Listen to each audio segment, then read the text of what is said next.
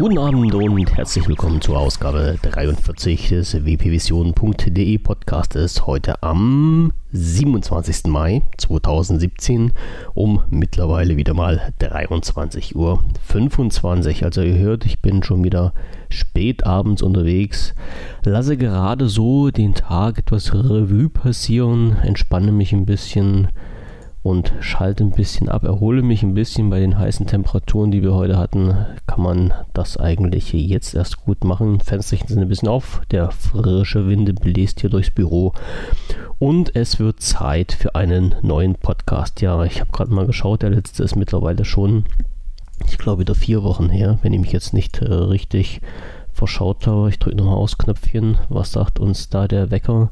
WPV Nummer 42 war am 29. April. Ja, genau. Also vor fast genau vier Wochen. Ja, nichtsdestotrotz fasse ich mal wieder in den nächsten Minuten zusammen, was halt in den letzten vier Wochen so passiert ist. Und anfangen muss ich natürlich wieder mit einem traurigen Ereignis. Nichts aus der Microsoft-Welt, sondern ja, wie es halt nun mal so ist, äh, mit einer äh, schlechten Meldung. Und zwar ist äh, Robert Miles gestorben. Äh, wer den kennt oder nicht kennt, ein Sänger bzw. Musiker, der die Hits Children und One and One hatte. Also das dürften zumindest die kennen. Ich, wenn alles klappt, hört ihr gerade im Hintergrund so ein bisschen leise äh, die Songs dudeln. Ähm, ja, die zwei Sachen, denke ich mal, liegen sicherlich den Großteil von euch in den Ohren, auch wenn ihr nicht wusstet, dass die von Robert Miles stammen. Gestorben ist der Robert am 9. Mai mit gerade mal 47 Jahren, also wirklich kein Alter und ja, wieder verlässt eine Legende, ein super Musikemacher unsere Welt. Es ist unheimlich schade drum. Ja, aber was soll's, das Rad dreht sich weiter und somit kommen wir auch zu ein paar interessanten Sachen aus der Microsoft-Welt. Also die traurigen Ereignisse schließen wir jetzt erstmal ab und kommen zu, naja, nicht zu lustigen Sachen, aber zumindest zu neueren Sachen. Ähm, ich, habe jetzt gerade, wo ich hier den, den Podcast wieder vorbereitet habe, äh, sicherlich wissen noch einige, ich mache das ja immer in OneNote und ähm, wenn ich hier Daten ins OneNote eingebe, und halt mit einer Zahl anfange, wie jetzt zum Beispiel bei Robert Miles bei seinem äh, Sterbetag 9. Mai, macht hier dieses bekloppte OneNote das 9. Mai nicht als 9. Mai, sondern immer automatisch als Aufzählung. Also 9. in der Aufzählung und dann Mai 2017 dahinter überschrieben. Äh, das ist standardmäßig aktiviert. Wen das auch schon mal aufgeregt hat, ich weiß, ich hatte das vor einiger Zeit schon mal angesprochen. Irgendwie muss dann auch ein Update gekommen sein oder ich habe hier wieder irgendwas verschnusselt. Ähm, wen das nervt, genauso wie mich, einfach mal unter Datei, Option, erweitert, bearbeiten. Dort gibt es einen Punkt, Liste automatisch nummerieren oder so ähnlich heißt der. Den kann man oder dort kann man äh, diese ganze Sache aktivieren und man bekommt nicht immer eine automatische Aufzählung, sobald man in OneNote halt mit einer Zahl und einem Punkt beginnt.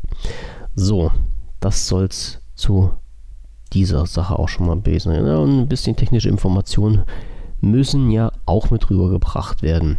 Ähm, Wenn es ab und zu mal klappert und klimpert, ich ziehe mir hier gerade noch ein Gläschen Cola mit ein paar Eiswürfeln rein. Prost, sage ich dann nur. Mhm.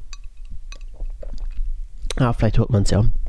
Also nicht wundern, das sind wirklich bloß die Eiswürfel, die da im Gläschen rumklappern. So, nun auch mal zu den harten Fakten. Äh, vier Wochen habe ich ja nichts gemacht. In vier Wochen ist ein bisschen was passiert und ich fange mal mit einer Geschichte an. Einen neuen Betriebssystem, was Microsoft in die Welt geworfen hat. Ja, neu in dem Sinne nicht. Es handelt sich um einen Windows 10 Ableger und zwar um Windows 10S. Und viele werden sich jetzt fragen, ja, was ist denn das?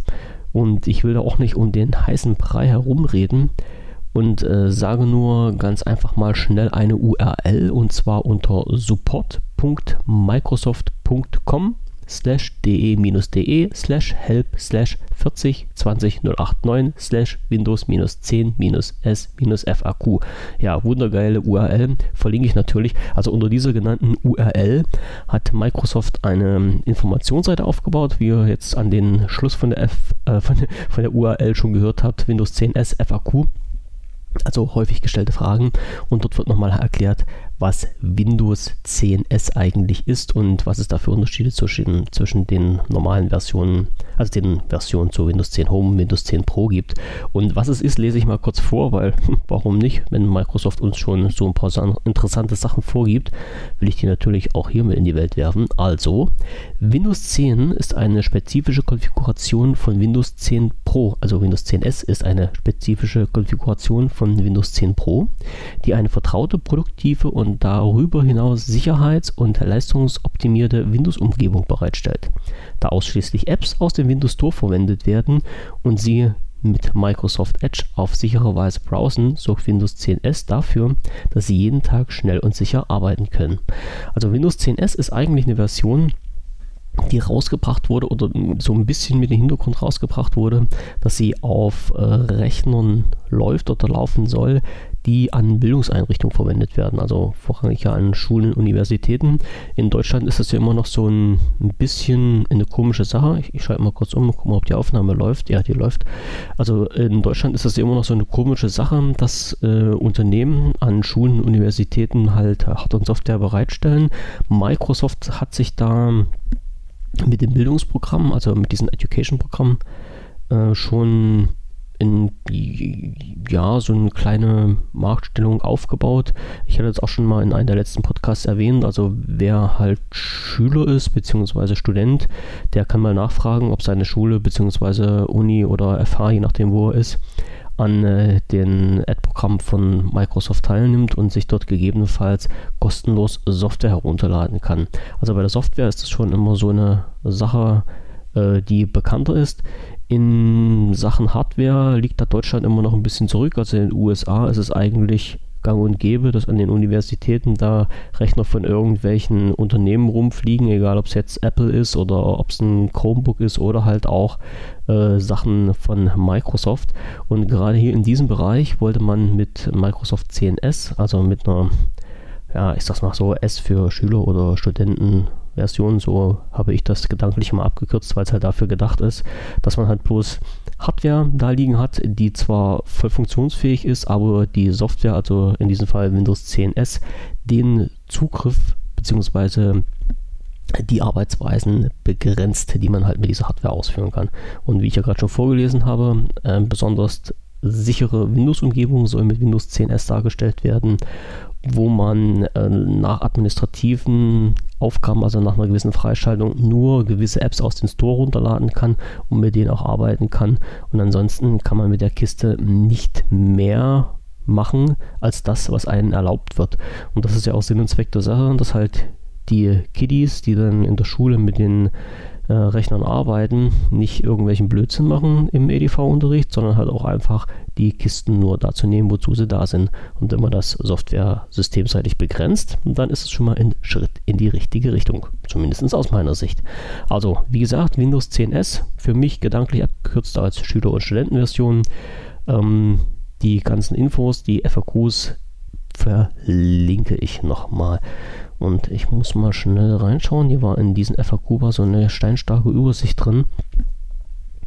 Und ähm, dort ist halt diese so, so, eine kleine Tabelle aufgeführt vom Vergleich Windows 10S, Windows 10 Pro und Windows 10 Home. Und dort halt der erste und wichtigste Punkt, der dort verglichen wird, dass halt bei Windows 10S nicht im Windows Store verfügbare Anwendungen nicht installiert werden können. Also das heißt, so äh, Drittanbieter-Anwendungen, die nicht aus dem Store stammen, können theoretisch auf diesen Rechnern nicht installiert werden.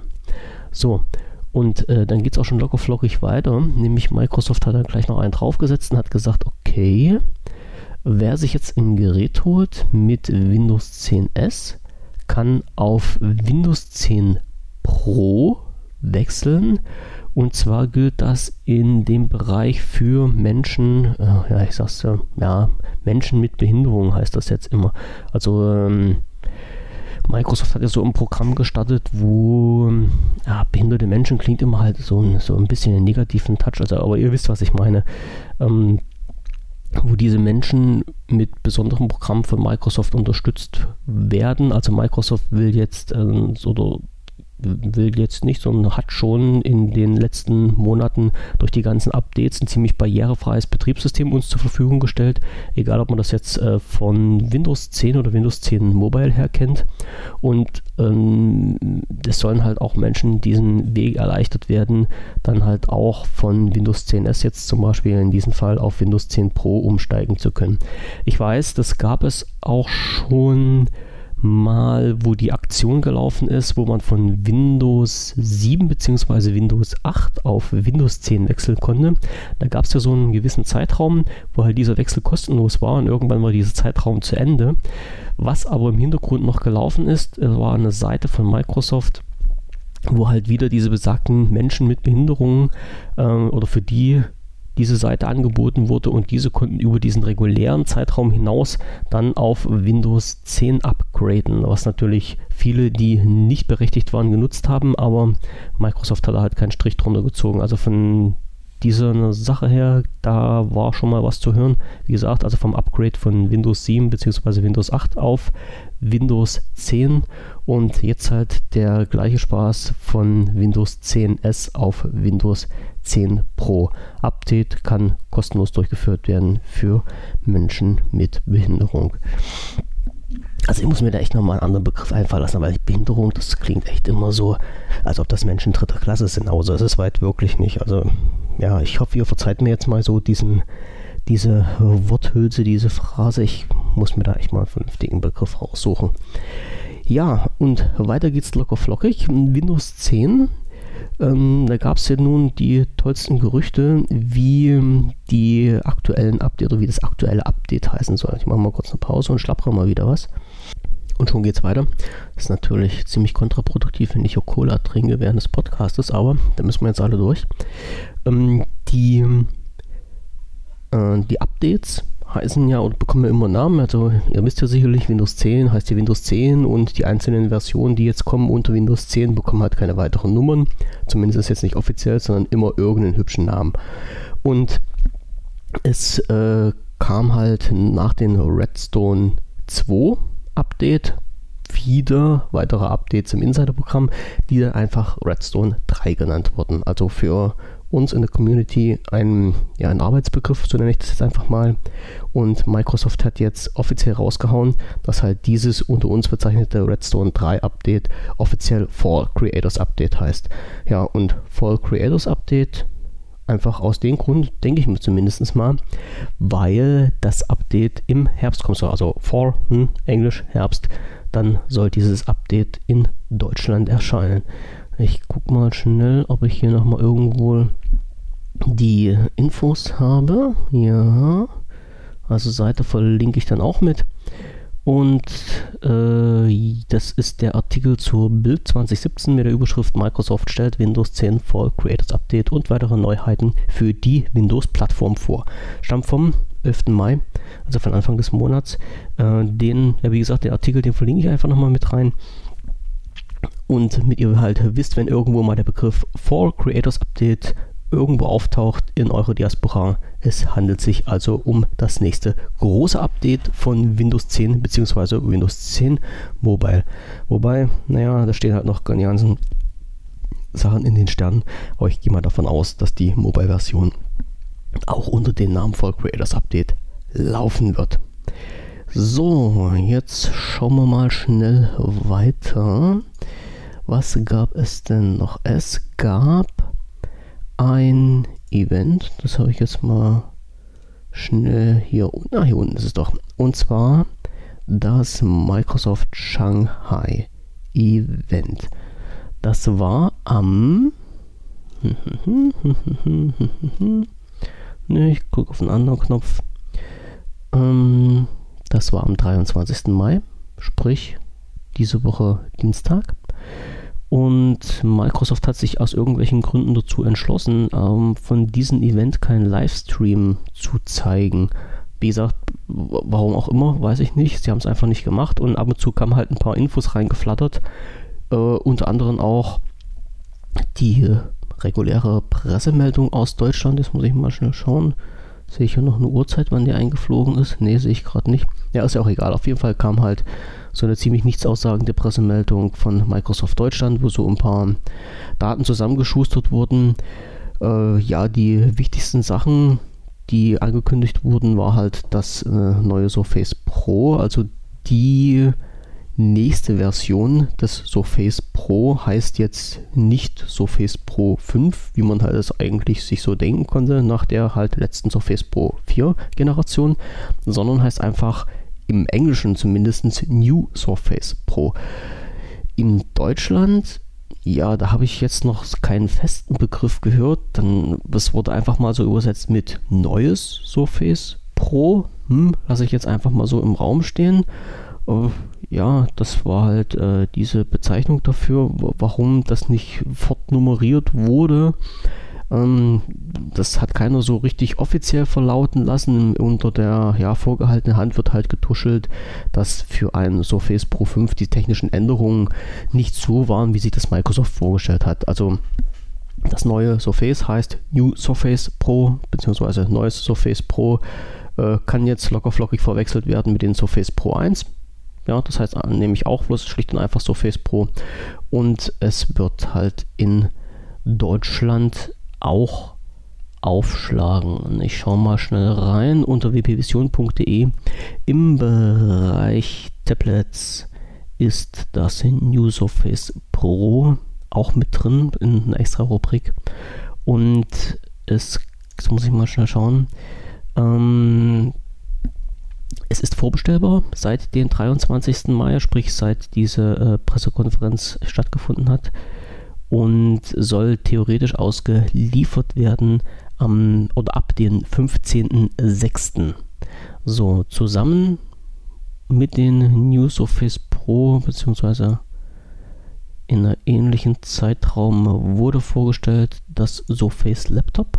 Das Surface Laptop ist ein Gerät, was ausgeliefert wird mit Windows 10S, was ich gerade angesprochen habe. Und ich habe mir dieses Gerät vorbestellt und muss mal schnell schauen. Äh, die kleine Version, die ich mir vorbestellt habe, also die i5 mit 8 GB und 256 GB Platte drin, ist cool.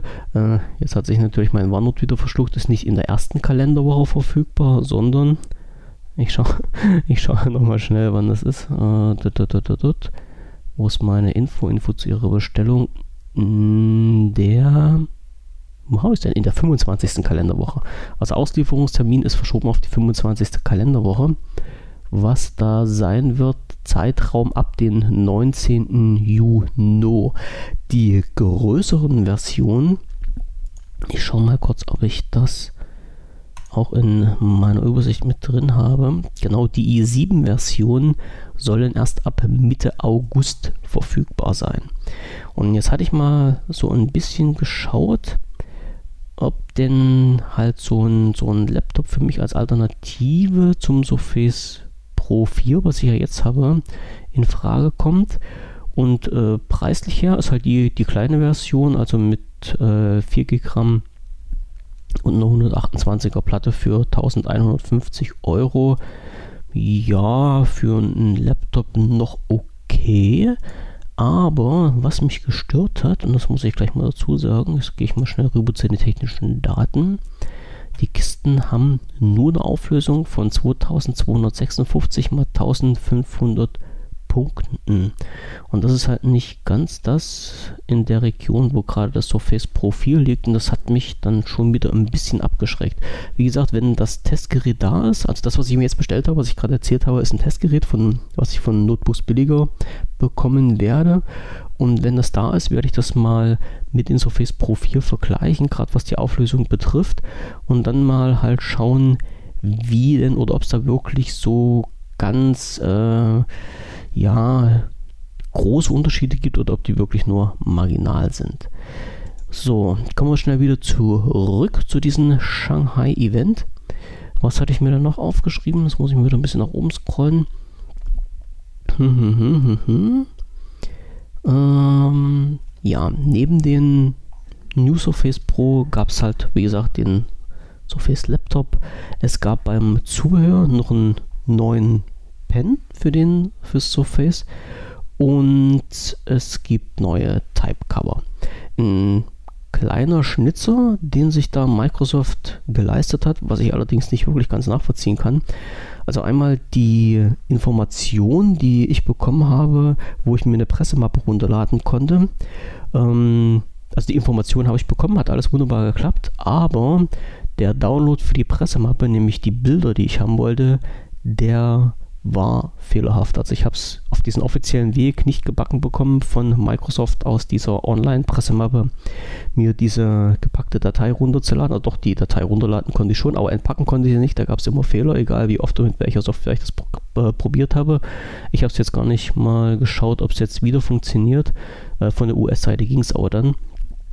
Und was noch ein bisschen komisch war, Microsoft hat immer Werbung gemacht, dass man sich halt die ganzen Sachen schon vorbestellen kann. Wenn man aber halt auf die Seite gegangen ist von Microsoft, also Microsoft US, weil äh, Deutschland hinkt da ja wieder gnadenlos hinterher, dann gab es halt bloß die Info, ist in Kürze vorbestellbar oder so ähnlich. Also äh, dieser Button war dann ausgegraut, dieser Bestellbutton, und man konnte es halt gar nicht vorbestellen, obwohl es halt immer angeteasert wurde, dass man das halt während dieser äh, Konferenz, also während dieses Shanghai-Events machen konnte oder hätte machen können. Ja, hat auch nicht funktioniert. Ist ein bisschen mistig, wenn es angekündigt wird und man geht auf die Seite und hat halt ein graues Feld und kann nichts machen.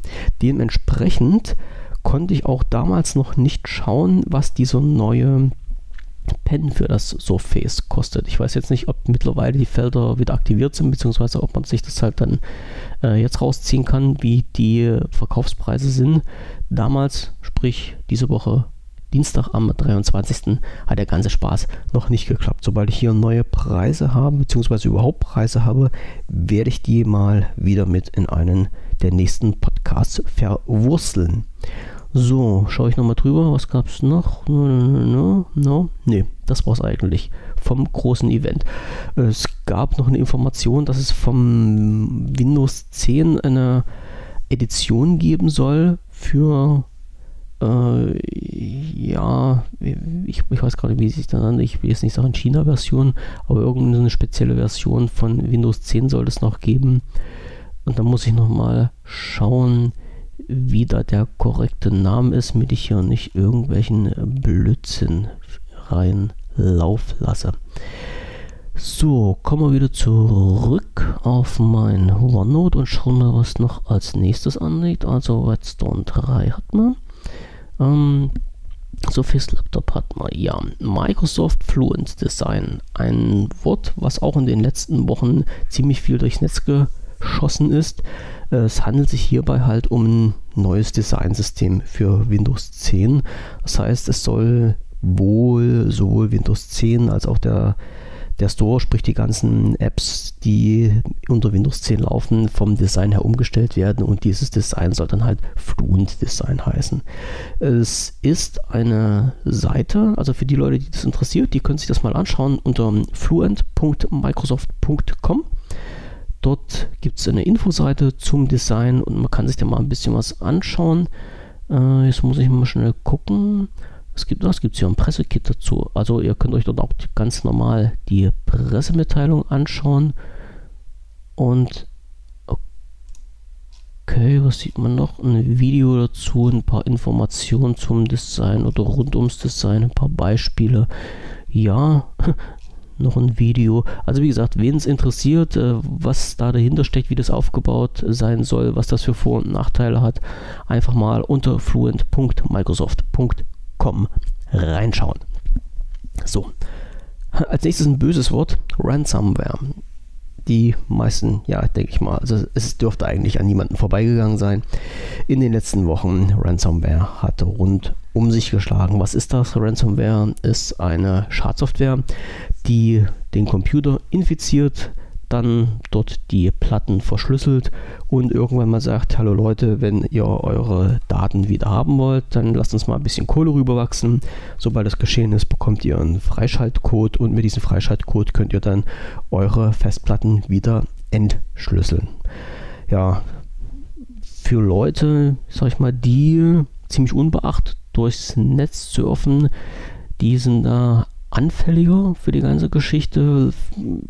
Die, die halt ein bisschen so auf Sicherheit achten, sage ich mal, sind eigentlich noch im grünen Bereich und relativ gut geschützt. Also ich wüsste jetzt nicht, äh, dass jemand, der in, ja, was soll ich jetzt sagen, einen normalen Schutz an seinen Rechner hat, dass der halt äh, sich Ransomware draufgezogen hat. Also meistens passiert es ja, dieser Chartsoftware entweder über Mails, über Mail-Anhänger oder über Downloads aus ähm, ja, nicht qualifizierten Quellen.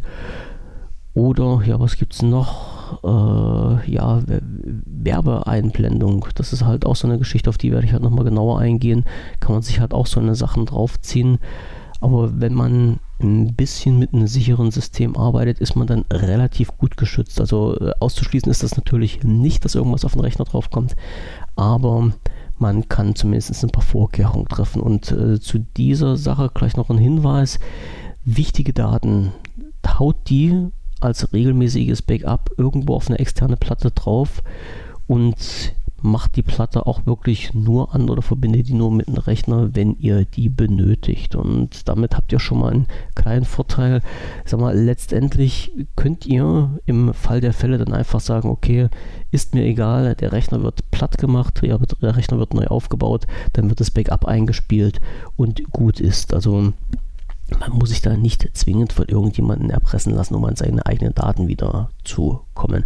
Ist sowieso eine sehr wichtige Sache, ja, die man immer mal im Hinterkopf behalten sollte. Einfach mal ein paar Backups machen. Aus eigener Erfahrung kann ich nur sagen, man denkt so lange nicht drüber nach, bis es einen wirklich mal erwischt und man äh, wirklich sich die Hosen mit der Kneifzange anziehen muss, wenn man nämlich überlegen muss, wo man irgendwelche Daten herbekommt, die dann flöten gegangen sind. Also Worst Case in meinem Fall war mal, dass ich einfach eine Festplatte hatte, die abgeraucht ist, da waren Bilder drauf dann wollte ich einfach diese Bilder von meiner Backup-Platte einspielen. Die Backup-Platte war auch platt und als dritte Möglichkeit war dann eine Backup-DVD und die hat auch den Geist aufgegeben. Also da hatte ich voll in die braune Masse gegriffen. Trotz zwei Sicherungen waren meine Daten halt futsch. Ja, Bilder waren weg, kann man nicht wieder herzaubern, aber zumindest eins, zwei Backups kann man machen auf unterschiedlichen Medien und damit bestehen grundsätzlich schon mal gute Chancen, dass man seine Daten im Fall der Fälle irgendwo wieder zur Hand hat. Ja, und äh, gleich noch im Sachen Negativ und Betrug mit eingespielt. Vor, ich habe mal vorhin nachgeguckt, ich finde es gar nicht mehr in einem in irgendeinem Podcast, es ist, es ist glaube ich schon eine Weile her, hatte ich mal erzählt, dass Microsoft-Mitarbeiter, ich mache mal noch eine kurze Pause, so, wieder da. Also, dass nicht, nicht das Microsoft-Mitarbeiter, sondern das vermeintliche Microsoft-Mitarbeiter anrufen und behaupten, sie hätten irgendwelche Probleme auf einen Rechner entdeckt. Also auf den Rechner von den Leuten, die angerufen werden.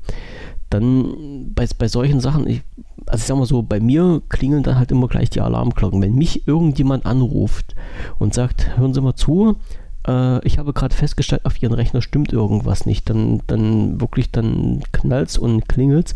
Und ich mache mir halt meine Gedanken, äh, woher weiß der denn, was auf meinem Rechner ist und woher weiß der, dass da irgendwas nicht stimmt. Also, wenn solche Anrufe kommen, immer mit einem gesunden Menschenverstand an die Sache rangeht und immer mit ziemlich viel Misstrauen, denn ähm, der Support von Microsoft ruft dich nicht einfach an und sagt, die haben jetzt mal deinen Rechner überprüft und festgestellt, dass da irgendwas nicht stimmt. Äh, was, was passiert jetzt eigentlich? Also diese angeblichen Mitarbeiter von Microsoft sagen dann, wir können Ihnen helfen, die Fehler auf Ihren Rechner zu beseitigen. Wir brauchen Fernzugriff und den Fernzugriff kann man halt über diverse Möglichkeiten freischalten. Einige werden das sicherlich kennen über äh, Programme wie zum Beispiel TeamViewer und Entweder wird dann halt über diesen Fernzugriff auf den Rechner zugegriffen und irgendwelcher Blödsinn bei dir auf den Rechner installiert.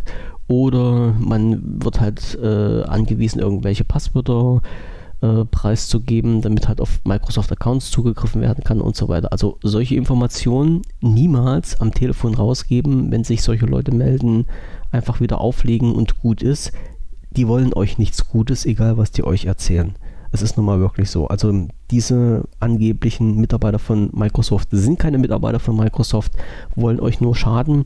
Und ähm, in, in dem Fall, den ich jetzt hatte, war es halt wirklich so, dass halt nicht nur der Zugriff auf den Computer verlangt und in diesem dummen Fall auch gegeben wurde, sondern es ging wirklich darum, oder es ging weiter und der Mitarbeiter oder angeblich Mitarbeiter von Microsoft hat danach gesagt, okay, gegen eine Zahlung von einer gewissen Summe äh, können wir diese Reparatur jetzt gleich durchführen.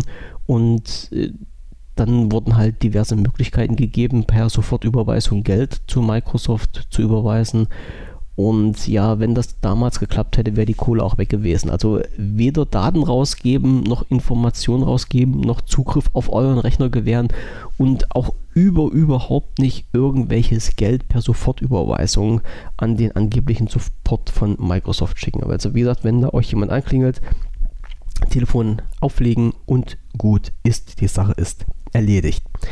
So, das so als Warnung. Was habe ich? Ach so, ja. Für die ganzen Spielefreaks von euch. Ich glaube mal, die werden heute nicht zuhören, denn heute ist, äh, also was heißt heute, dieses Wochenende ist Fallout 4 Wochenende. Äh, da gibt es unter äh, Xbox, Xbox glaube ich, kann man Fallout 4 kostenlos zocken, das ganze Wochenende. Und ähm, ja, die Leute, die äh, nicht Fallout 4 spielen, und mal was anderes machen wollten, die können sich gern mal anschauen. Das Spiel, wo habe ich es jetzt hier? Timbleweed Park. Timbleweed Park, wer das noch nicht kennt, ähm, nicht erschrecken. Ein ganz, ganz einfaches Point-and-Click-Adventure, herausgebracht von unter anderem Ron Gilbert. Wer Ron Gilbert kennt, oder nicht kennt, also ich fange mal andersrum an, Ron Gilbert ist äh, dieserjenige welche, der unter anderem mitgewirkt hat bei Monkey Island und Manic Mansion, also bei diesen LucasArt Games. Eigentlich ja für, für meine Generation, also um die ja, 40er Jahre im Alter jetzt rundherum, ist das eigentlich so, ein, so, ein, so eine Geschichte, wer mit Computern angefangen hat, äh, also mit PCs angefangen hat, wer irgendwann mal in seiner Kindheit und Jugend ein bisschen gezockt hat, der ist eigentlich an Monkey Island nicht drumherum gekommen. Zumindest vom Namen her. Man, man muss es nicht zwingend gespielt haben. Äh, wer es nicht gemacht hat, den empfehle ich zwar immer, aber ähm, den, den, Namen hat man sicherlich schon mal gehört. Und halt mit diesen, mit diesen Retro-Gedanken im Hinterkopf äh, wurde eine Crowdfunding-Aktion gestartet. Aus dieser Crowdfunding-Aktion ist rausgekommen das äh, Spiel Timbleweed Park und das kann man auch für Windows 10 kaufen im Store und kostet derzeit 1999. Ich muss bloß mal schauen, ich hatte hier eine Info gelesen über das Crowdfunding-Projekt. Ähm, ich habe. Äh, jetzt finde ich das leider so schnell nicht. Also. Dort, dort, dort, dort. Genau, ganz hier unten steht es nochmal. Also die äh, Kickstarter-Aktion ist wohl im November 2014 angelaufen und das Ziel war 375.000 US-Dollar zu bekommen und bereits nach einer Woche waren halt äh, diese 375.000 US-Dollar eingespielt. Und mm, mm, mm, jetzt muss ich mal schauen. Also ich habe leider nicht mehr die ganzen Zahlen da. Also, äh, was ich halt bloß sagen wollte, während dieser ganzen Crowdfunding-Aktionen sind wesentlich mehr als diese 375.000 Dollar zusammengekommen. Also, es haben sich sehr viele Menschen daran beteiligt, die halt gesagt haben, wir unterstützen den Ron Gilbert und hauen da Geld in die Kasse rein, damit halt dieses Spiel erscheinen kann. Ich habe es mal angespielt, ist eine total interessante Sache, lustig. Wie gesagt, es ist halt ein ähm, Point-and-Click-Adventure, also äh, oldschool so kann man das einfach sagen. Und die Grafik ist natürlich auch oldschool. Also nicht wundern, wenn man das anmacht. Euer Bildschirm ist nicht kaputt. Die Grafikkarte ist nicht irgendwie zusammengebrochen. Nee, das muss wirklich so aussehen. Und es ist wirklich, also lasst euch einfach mal von dieser guten alten Grafik begeistern, von diesem Spiel begeistern. Spielt es mal ein bisschen durch. Ich fand es sehr, sehr interessant. Was ich noch interessant fand, wo ich gerade dieses Spiel aufgerufen habe im Microsoft Store, gibt es ja halt immer so eine, so eine Infobox. Und das Spiel ist, ähm, ja, hier heißt USK, also FSK 12 Jahre gelabelt momentan. Was mich allerdings wundert, sind halt die Aufführungen, die dann äh, drunter noch ein bisschen näher erläutert werden. Und zwar steht da äh, abstrakte Gewalt, sexuelle Anspielung, Drogenkonsum, Alkoholkonsum, Tabakkonsum, seltene Schreckmomente und gelegentliches Fluchen. Also das muss wohl diese FSK 12 Variante erhalten, äh, enthalten. So, also sind sie beim Spielen wahrscheinlich ein bisschen lässiger drauf als beim Filmen, denn bei FSK 12 wird man weder was mit äh, sexuellen Anspielungen noch mit Drogen- und Alkoholkonsum finden. Naja, sei es drum. Wie gesagt, schaut euch das Ding mal an. Den Link zum Store packe ich, genau, packe ich einfach mit in die Shownotes rein. Ähm, und vielleicht finde ich auch noch ein Demo-Video dazu, dann könnt ihr euch das mal anschauen. So, also wie gesagt, durchgezockt habe ich es noch nicht, bloß mal ein bisschen angefangen und ja, es weckt halt sofort wieder Erinnerungen an die Kindheit und eigentlich hätte man dann gleich wieder Monkey Island nochmal aufspielen sollen. Ja, es ist halt echt wunderschön, zumindest für mich. Schaut es euch an, lasst euch überraschen, spielt ein bisschen mit oder wenn ihr halt so meine Generation seid, schwelgt ein bisschen in der Erinnerung. Ja, nächster Punkt, äh, der einigen sicherlich bekannt sein wird. Mir ist er irgendwie durch dummen Zufall unter die Finger gekommen. Und zwar gibt es von Microsoft direkt eine Übersicht über eure Geräte? Und zwar eine Online-Übersicht über eure registrierten Geräte. Und zwar könnt ihr euch unter account.microsoft.com/devices mal einloggen mit eurem Microsoft-Konto und sehen, seht dort alle Geräte, äh, die mit diesem Microsoft-Konto verbunden sind und was das Schöne oder was das Interessante daran ist, ihr seht äh, die ähm, E-Mice von den ganzen Geräten und äh, wenn es ein Phone ist, seht ihr teilweise auch die Telefonnummer. Warum das nur teilweise vorhanden ist, kann ich nicht sagen. Also ich äh, scrolle immer so kurz durch. Bei meinem ATFS ist keine Telefonnummer drin bei meinen Surface ist auch bloß die E-Mail drin. Also die E-Mails sind überall vorhanden. Ähm, und bei den Phones ab und zu mal eine Telefonnummer. Wie gesagt, also äh, warum das mit der Telefonnummer nur ab und zu mal ist, kann ich nicht sagen. Auf jeden Fall alle Geräte, die mit äh, euren, euren Mailkonto verknüpft sind, beziehungsweise euren Account verknüpft sind, sind dort aufgeführt und äh, die E-Mails sind da. Wenn ihr die mal braucht, wenn ihr die mal sucht, könnt ihr halt unter account.microsoft.com slash devices die E-Mails raussuchen. Und hier könnt ihr auch die Anzahl der Geräte ändern bzw. halt rauslöschen. Also Microsoft macht ja halt immer so einen Cut, wenn ihr aus dem Store ähm, Sachen runterzieht ziehen wollt, könnt ihr die, je nachdem, äh, worum es handelt, auf maximal 10 Geräten installieren. Und äh, diese 10 Geräte, also diese Übersicht dieser, dieser 10 Geräte oder dieser verbundenen Geräte, findet ihr halt auch unter den äh, account.microsoft.com slash devices. Und in diesem Punkt oder mit unter dieser URL könnt ihr halt auch die Geräte verwalten, sprich rauslöschen von den Geräten, die ihr nicht mehr braucht, um dann eventuell wieder neue Geräte mit diesem Microsoft-Account äh, zu registrieren und auf diese Endgeräte dann entsprechende Apps draufzuziehen. Also falls euch jetzt mal irgendwann, äh, wenn ihr ein neues Gerät mit eurem Account anmeldet, in den Store geht und dann in den Store drin steht oder ihr eine Fehlermeldung bei der Installation von einer App bekommt oder von einer kostenpflichtigen App bekommt, so sinngemäß äh, äh die Anzahl der maximal zulässigen Geräte ist überschritten oder sowas, dann halt unter account.microsoft.com slash devices mal reinschauen dort euch eure Geräte anzeigen lassen und dort könnt ihr die Geräte, die ihr nicht mehr braucht, entfernen. So, das dazu. Ja, und schon geht's zum nächsten Punkt. Neuvorstellung in Anführungsstrichen von Microsoft. Eine Sache, die ein bisschen interessant ist für die Leute, die mit OneNote arbeiten. Und zwar soll das jetzt in, ich will nicht sagen, ja, ein Update in, in, in der Erweiterung geben, wo halt in OneNote zusätzliche Optionen eingefügt werden, um einfach besser arbeiten zu können wo man halt ein bisschen leichter Grafiken erstellen kann, äh, wo man die Notizen ein bisschen einfacher machen kann. Und diese ganze Geschichte, ich suche jetzt gerade mal den, den, den Original-Tweet von Microsoft, finde ich nicht. Ich poste aber mal den ganzen Spaß mit rein.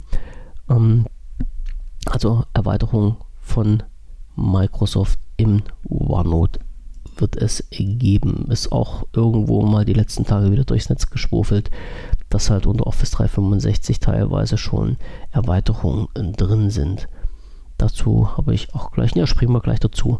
Ähm, dazu habe ich auch noch eine Information gefunden, die für mich total interessant war, was ich nämlich auch schon länger gesucht habe. Äh, es ging darum, wie kann man über, äh, jetzt habe ich ja OneNote geschrieben, soll eigentlich OneDrive heißen, also wie kann man OneDrive-Links zeitlich begrenzen. Das war bisher nicht möglich, ist jetzt über Office 365 möglich. Das heißt, wenn ihr auf OneDrive eine Datei hochladet, macht eine Freigabe, eine URL-Freigabe, könnt ihr diese URL-Freigabe mit einem Verfallsdatum versehen.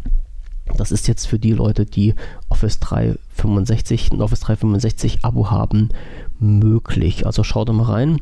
Nicht wundern, wenn da halt irgendwo drin steht, Link erstellen und neben diesem Link dann so ein kleines Fältchen auftaucht mit so einer mit so einem Freigabezeitraum. Eine total interessante Sache, wie ich finde. Schade, dass es halt nicht an diese normalen User weitergegeben wird, denn mein Office 365 Abo ist abgelaufen und ich habe auch noch keinen wirklich aus schlagekräftigen Grund gefunden, mir wieder eins anzuschaffen. Aber gerade bei diesem Feature bin ich wirklich beim Überlegen, ob ich das mal wieder mache. Also Links mit Verfallsdatum sind halt so eine Geschichte, die ich öfters mal brauche und die ich wirklich total interessant und vor allen Dingen nützlich finde. So. Und wieder hochgeschwurbelt. Ja, das war OneNote, das war Office 365.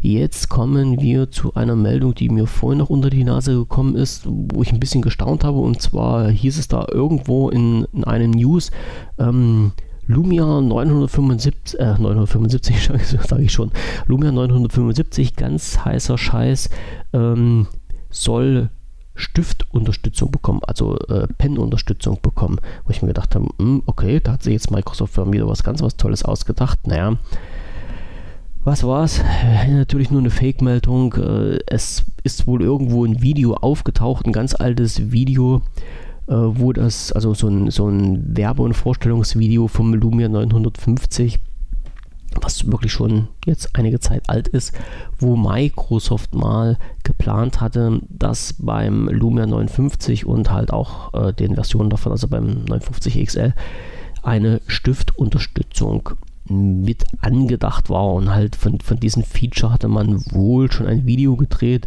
Das Video ist jetzt irgendwie veröffentlicht worden, aus welchen Gründen auch immer. Und ja, es soll nicht kommen, sondern es war mal irgendwie geplant, ist aber nicht umgesetzt worden und ist halt auch nicht für die nächste Zukunft geplant. Also ich glaube nicht, dass Microsoft dann halt noch irgendwie irgendwelche Features einspielen kann. Ich weiß gar nicht, ob das hardwaretechnisch jetzt überhaupt noch möglich ist. Also für alle 59, 59 XL, 59 DS Besitzer leider, ihr bekommt dieses Feature in nächster Zukunft nicht, auch wenn euch das durch irgendwelche Schlagzeilen ja äh, offeriert wird. Es ist halt nicht so. Leider, leider. So, was aber so ist, wie es ist. Ich habe vor, jetzt muss ich mal schnell selber schauen, weil ich das geschrieben habe, vorige Woche, irgendwann vorige Woche, diese Woche, mein Rechner ist nicht so schnell, 21. Mai, ja, vorhin, vorhin Sonntag, genau. Vorhin Sonntag habe ich einen Artikel geschrieben, ähm, zu erreichen unter news.wpvision.de und zwar einen Artikel über mein Trextor Winphone 4.7 HD. Ein richtig super geiles Gerät, nichts Neues, während sich jetzt einige denken, gebe ich auch recht, zumindest von der Hardware her. Aber was ist jetzt passiert? Ich habe mein gutes All-View in der Familie weitergegeben und war jetzt darauf angewiesen, irgendwie mir ein neues Phone rauszusuchen von meinem Stand, den ich hier habe. Und das Einzige, was ich als, als Dual-SIM hier noch rumliegen hatte, war dieses Trackstore Winphone 4.7 HD. Und ein Dual-SIM wollte ich jetzt als Alltagstelefon wieder haben. Der Nachteil bei diesem Phone war, dass es nur mit äh, 8.1 momentan, also mit Windows Phone 8.1 bestückt war und weder Trackstore noch Microsoft ja sich äh, dazu entschlossen haben, irgendwann mal Windows 10 Mobile für das Gerät bereitzustellen. Und da habe ich halt ein bisschen rumgeschaut und ein bisschen rumgehorcht, bin dann über eine Software gestolpert, die sich da nennt IU Tools und mit dieser Software kann man äh, offline Windows 10 Mobile Dateien auf einen Phone übertragen. So, äh, wie das alles gemacht ist, äh, könnt ihr halt in diesen Artikel nachlesen, beziehungsweise habe ich halt in diesen Newsartikel mal zu dieser Anleitung verlinkt, die ihr dann direkt bei uns im Forum findet, also unter wpvision.de und dort oben rechts mal auf diesen Button Hacker-Ecke drücken. Heißt das Hacker-Ecke oder habe ich das schon wieder umbenannt? Hacker-Bereich. Hacker-Ecke heißt das Ding. Und ähm, in dieser Hacker-Ecke habe ich gleich oben in Tweet eingepinnt äh, Windows 10 Mobile Offline Installation per IU-Tools. Ja, und diese IU-Tools und die entsprechenden Dateien sorgen halt dafür, dass man diverse Phones mit äh, Windows 10 Mobile beschießen kann. Und genau das habe ich auch gemacht, habe das dann bei den Trackstore ausprobiert und das hat wunderbar geklappt. Also ich war total happy und überrascht. Das Einzige, was nicht geklappt hat, äh, so ad hoc, war die Geschichte der Tastatur. Also ich hatte jetzt zwar Windows 10 Mobile auf dem Phone drauf, konnte es aber nicht benutzen, weil die Tastatur nicht funktioniert hat. So, und mit ein bisschen hin und her probieren ging das dann doch. Also ich kann halt nur jedem empfehlen, wer halt noch irgendein Phone rumliegen hat, vor allen Dingen alles das, was nicht Lumia-Generation ist, der sollte einfach mal bei uns im Forum vorbeischauen. Wie gesagt, unter bpvision.de oben rechts auf den Button Hacker-Ecke draufdrücken und dann gleich den angepinnten Trin, äh, Treat IU Tools sich da mal ein bisschen zur Gemüte führen und mal sich da anschauen und durchlesen, wie das Ganze funktioniert.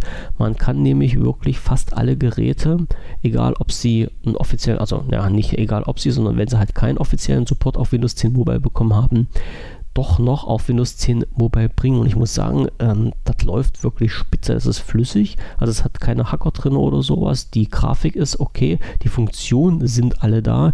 Also ich habe jetzt bisher noch keinen Bug gefunden, wo man sagen müsste, okay, Windows 10 Mobile läuft auf diesen Geräten nicht.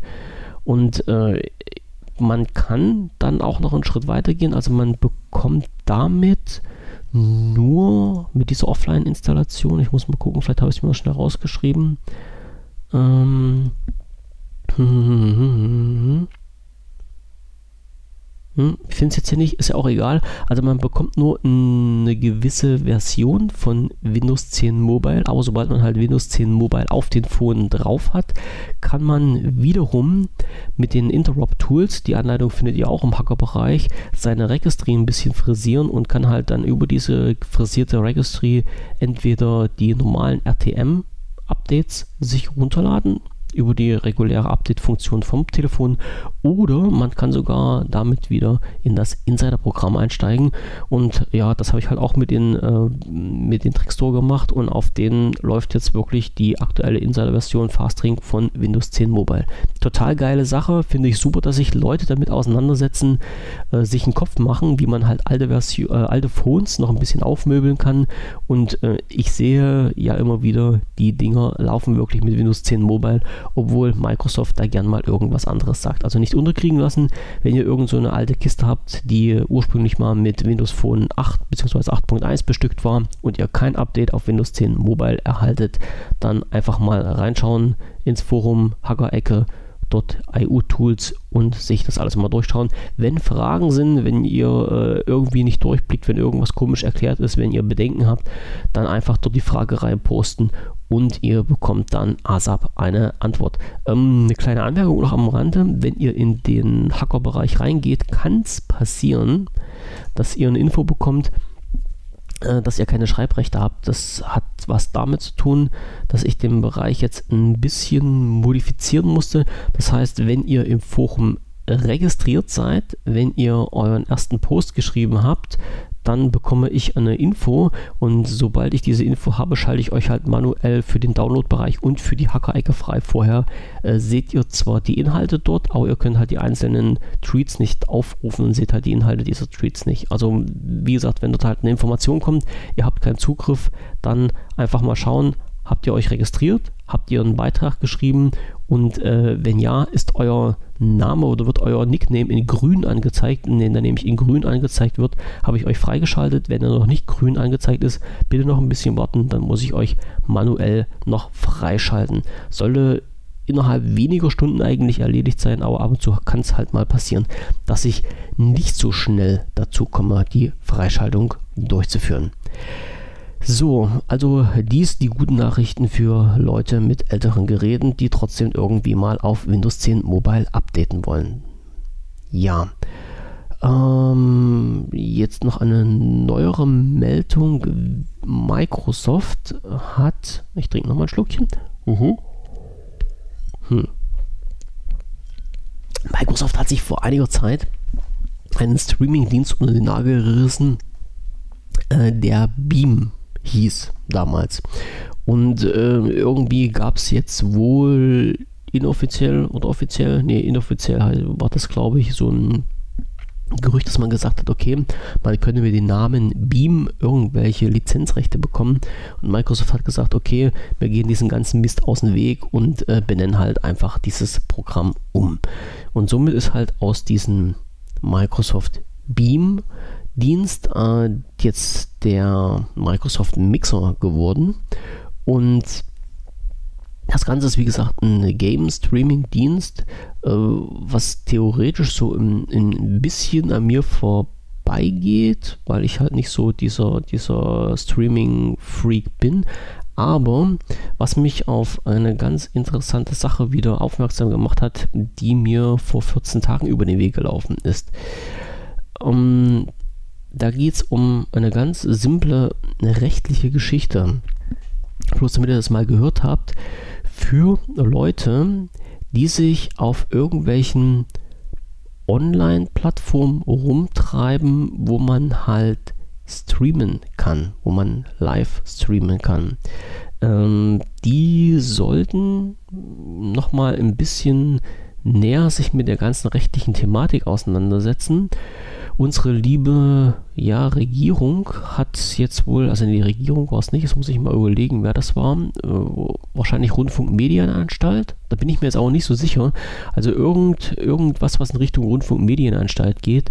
Diese Idioten, äh, also aus meiner Sicht Idioten, ja, wir haben ja Meinungsfreiheit und ich als Journalist darf auch meine Meinung hier frei äußern und sagen, meiner Meinung nach sind das Idioten, haben einfach mal gesagt, okay, wenn Menschen online äh, live streamen und das mit einer Regelmäßigkeit und das halt vorher auch noch ankündigen, äh, dann betrachten wir diese Menschen als, ich sag's mal äh, jetzt mit, mit, einfachen deutschen Worten, als Fernsehsender.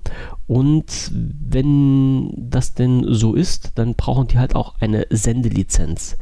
Und das Schlimme bei der ganzen Geschichte ist, dass das halt für jegliche Software oder für jegliche Streaming-Dienste gilt, ähm, nicht die deutschen Ursprungs sind, sondern halt die in Deutschland empfangbar sind. Das klingt jetzt zwar ein bisschen gebrochen, aber gemeint ist halt damit einen Dienst, den ich aufgrund ähm, des Geoblockings in Deutschland und des Nicht-Geoblockings in Deutschland abrufen kann, wie zum Beispiel äh, YouTube.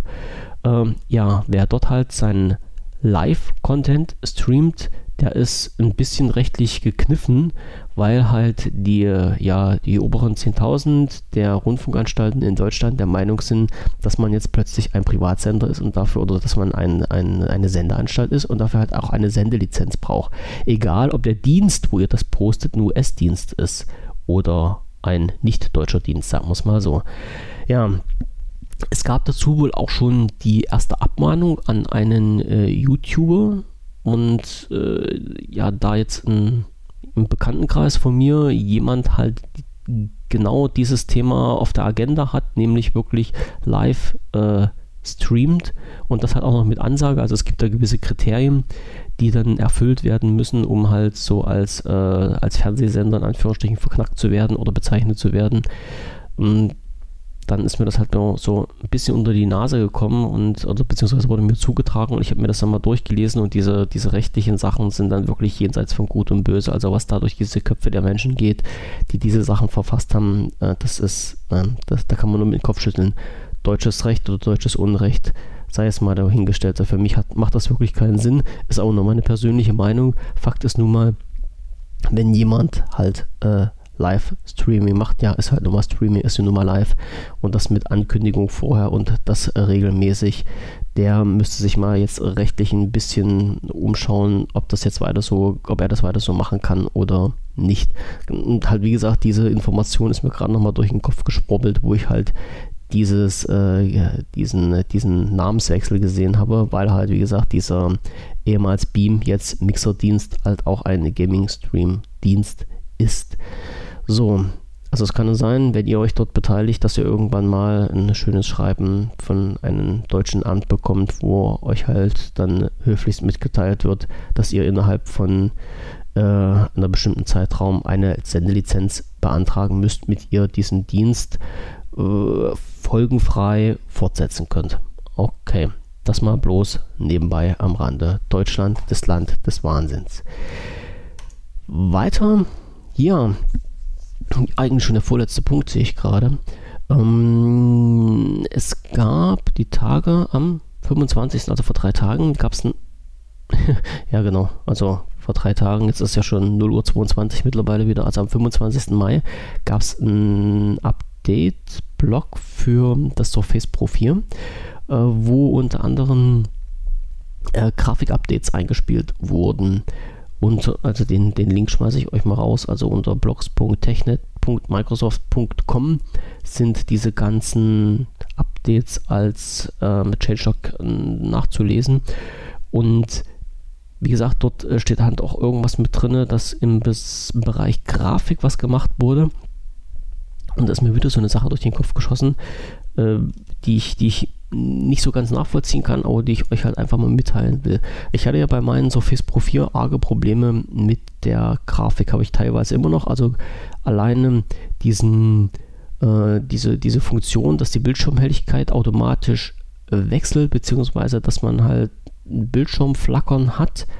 Äh, das ist jetzt zwar mittlerweile ein bisschen behoben, also ich habe es zumindest jetzt noch nicht wieder festgestellt, äh, aber das soll wohl ein ganz ja, ein gängiges Problem gewesen sein, was das Surface Pro 4 hatte und sollte wohl, kann ich jetzt nicht äh, wirklich nachvollziehen, ob das jetzt so ist, aber es sollte wohl daran gelegen haben, dass es halt ein paar ja, Energieeinstellungsdifferenzen gibt, wenn der Prozessor nicht belastet wird, dann äh, soll das wohl irgendwie bei, im, im Energieeinstellungsbereich intern beim Surface Pro 4 ähm, so ein, ein, paar, ja, ich sag's mal einfach, Bugs gegeben haben, die dafür gesorgt haben, dass man so ein leichtes Flackern auf dem Display hatte. Damals hatte mich das, das dazu bewogen, irgendeine Lösung zu finden. Die Lösung für mich war ganz einfach, dass ich mir die Grafiktreiber direkt von Intel runtergezogen habe. Und ich weiß jetzt nicht, ob ich das irgendwann schon mal erwähnt habe. Wenn, dann mache es jetzt halt nochmal. Wenn nicht, dann wisst ihr es halt jetzt. Es gibt von Intel ein äh, eine App, die nennt sich, oder eine Software, die nennt sich Intel Driver Update Utility. Die habe ich mir aufs Surface draufgezogen und gestartet und die checkt ganz einfach, ob die für die verwendete Hardware auf dem Rechner, wo ihr das installiert habt, eine neuere Software bereitsteht. Und schaue da, es äh, ist bisher immer der Fall gewesen, dass halt äh, Intel direkt neuere Version des Grafiktreibers bereitgestellt hat, als diese von Microsoft äh, ausgespielt wurden als Update.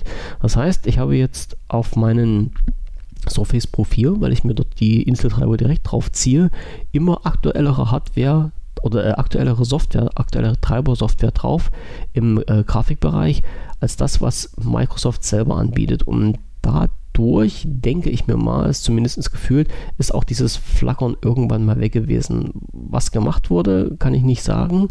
Ob da im Energiemanagement irgendwie rumgeschraubt wurde oder ob das wirklich bloß in der, ähm, in der Update und in dieser Treiber-Sache äh, da in Bug drin war, weiß ich nicht. Es ist jetzt zumindest für mich weg dieses Flackern. Ich habe auch noch keine anderen Fehler bemerkt. Also wenn ihr da auf der sicheren Seite sein wollt, schaut einfach mal rein. Intel Driver Update Utility. Zieht euch die Kiste drauf. Ich werde das halt auch in den Shownotes mit verlinken. Und äh, zieht euch einfach direkt von Intel die Treiber drauf und somit seid ihr halt nicht mehr auf die Updates von Microsoft angewiesen. Und bisher konnte ich auch noch nichts feststellen, dass diese direkten Treiber von Microsoft irgendwelche Bugs verursacht haben auf den Surface Pro 4. Wie gesagt, bei mir ist bisher alles glatt gelaufen. Ich kann es nur empfehlen, wenn du irgendwelche Probleme mit dem Treiber hast, mit der Grafikkarte, beziehungsweise mit der Grafik an sich, hau dir einfach mal äh, diese Software drauf und spiele die aktuellen Intel-Treiber drauf und guck, was dann passiert. Und ja, wenn nicht, ja, dann brauchst du es halt nicht zu machen. Also so ein kleiner Tipp am Rande, wer nicht immer darauf warten will, dass Microsoft irgendwelche Treiber freigibt oder modifiziert und freigibt, zieht die sich einfach von Intel direkt drauf. Es sind ja Intel-Komponenten, die im Surface-Profil verbaut sind.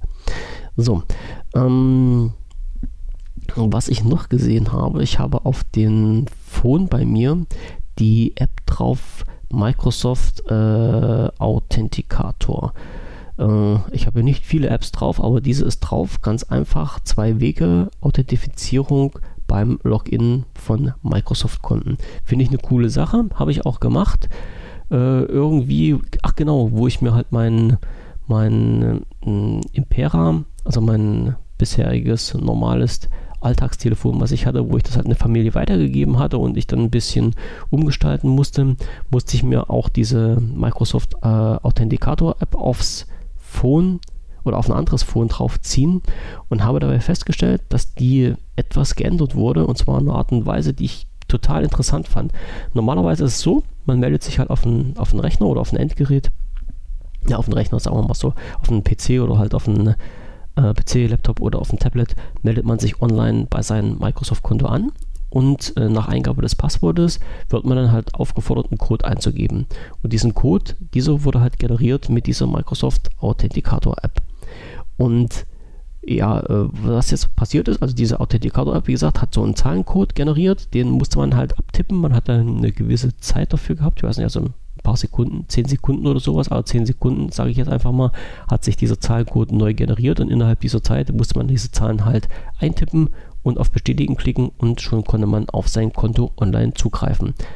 Ähm, jetzt ist in diese App irgendwas umgestellt worden, was ich persönlich wesentlich besser finde. Und zwar passiert jetzt folgendes: Wenn ich mich online einlogge und dieser Code verlangt wird, muss ich diesen Code nicht eintippen, sondern dieser Online-Login äh, gibt einen Ping an mein Phone ab und mein Phone zeigt mir dann einfach nur an, hallo, äh, es wird versucht, sich jetzt äh, online auf Ihr Konto und dann wird halt die E-Mail-Adresse angezeigt, äh, einzuloggen, wollen sie das zulassen oder nicht. Und wenn man das dann halt mit Ja bestätigt, bekommt man dann halt am PC automatisch die Freigabe und man kann sich halt, oder der, der Login wird halt fortgesetzt. Also nichts mehr manuell eintippen, sondern bloß einfach den, äh, die Codeabfrage am Rechner anstupsen, am Phone bestätigen und schon ist man halt online drin. Also das Abtippen entfällt dann.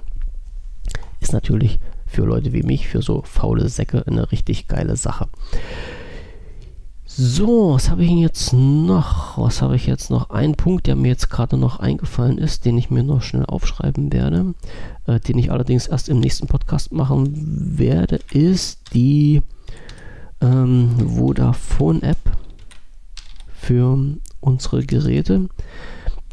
Da hat sich Vodafone wirklich nicht mit Ruhm bekleckert. Also es gibt ja eine Call-Ja-App von äh, Vodafone, für unsere Windows Phone Geräte, für die WP 8, 8.1 und Win10M Geräte, äh, die aber nicht so funktioniert, wie sie funktionieren sollte. Aber dazu werde ich halt das nächste Mal noch ein paar mehr Worte verlieren. Da ist, ja, äh, haben sich wirklich Fragezeichen über meinen Kopf zusammengeschoben und mir gezeigt, dass halt so ein Großkonzern wie Vodafone wirklich nicht an Kundenfreundlichkeit interessiert ist. So, ein positiver Punkt, der mir noch unter die Nase gekommen ist. Für alle Fans Freunde und Liebhaber des Chaos Computer Clubs und äh, deren Veranstaltung eine Information. Und zwar findet ähm, das Chaos Communic also der Chaos Communication Kongress, der findet ja immer so zwischen Weihnachten und Neujahr eines jeden Jahres statt. Und der hat gependelt, ist gependelt in den letzten Jahren immer zwischen Hamburg und Berlin. Also nicht immer hin und her, sondern der hat in Hamburg angefangen, dann sind sie irgendwann mal nach Berlin gegangen. Von Berlin sind sie wieder nach Hamburg gegangen. Und jetzt ist es halt so, dass der 34. Chaos Communication Kongress weder in Hamburg noch in Berlin stattfindet, sondern in Leipzig und zwar auf dem neuen Messegelände. Und zwar, jetzt muss ich mal schon schauen, am 27.12.2017 und da es bei mir gleich um die Ecke ist, bin ich jetzt wirklich mal beim Überlegen, dort hinzufahren. Also der nächste CCC, also Chaos Communication Kongress, nicht in Berlin, nicht in Hamburg, sondern in Leipzig am 27.12.2017. Der Link zur Kartenvorbestellung ist ähm, events.ccc.de. Da habe ich aber gerade mal nachgeschaut, da war jetzt noch nichts drin wird dann, denke ich mal, zur gegebener Zeit der nächste Artikel kommen, auch mit den äh, Anmeldungen für den Kartenvorverkauf, beziehungsweise mit den äh, ja, weiteren Infos, wie der Kartenvorverkauf denn diesmal stattfinden wird.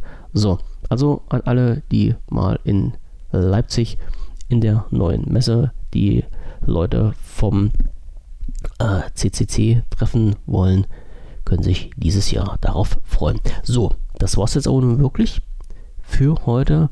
Ja, eine Stunde ist rum. Und ich gehe mal davon aus, dass ich jetzt die wichtigsten Themen aus den letzten vier Wochen hier mit reingepackt habe. Ich hatte schon, also jetzt muss ich mal ehrlich sagen, äh, ich bin ja heute eigentlich oder besser gesagt gestern, gestern habe ich angefangen mit dem Podcast, eigentlich in Anführungsstrichen nur dazu gekommen, beziehungsweise habe mich dazu jetzt äh, ja äh, genötigt gefühlt. Nee, genötigt gefühlt ist natürlich das völlig falsch Wort. Ich mache das ja mit Spaß an der Freude hier. Also ich habe das heute gemacht, diesen Podcast, weil ich schon wieder sanft einen Hinweis drauf bekommen habe, dass sich doch jemand auf den nächsten Podcast freut. Dieserjenige sei an dieser Stelle recht herzlich gegrüßt.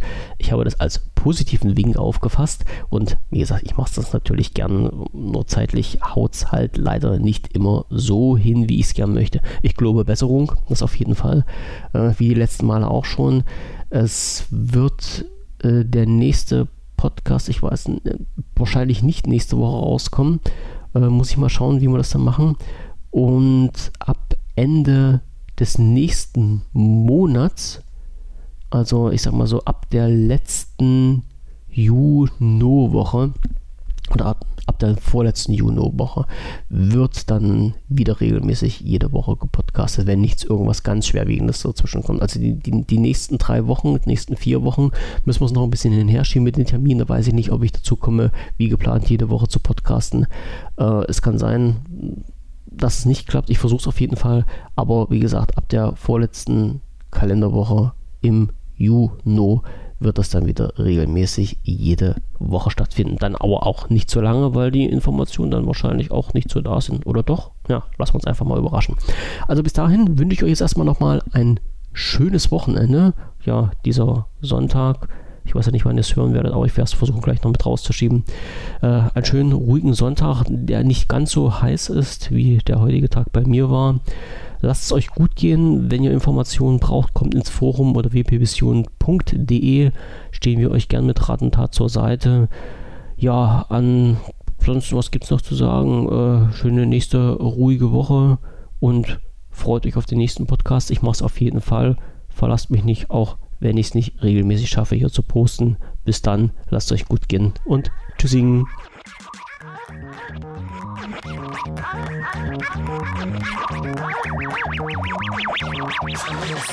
house.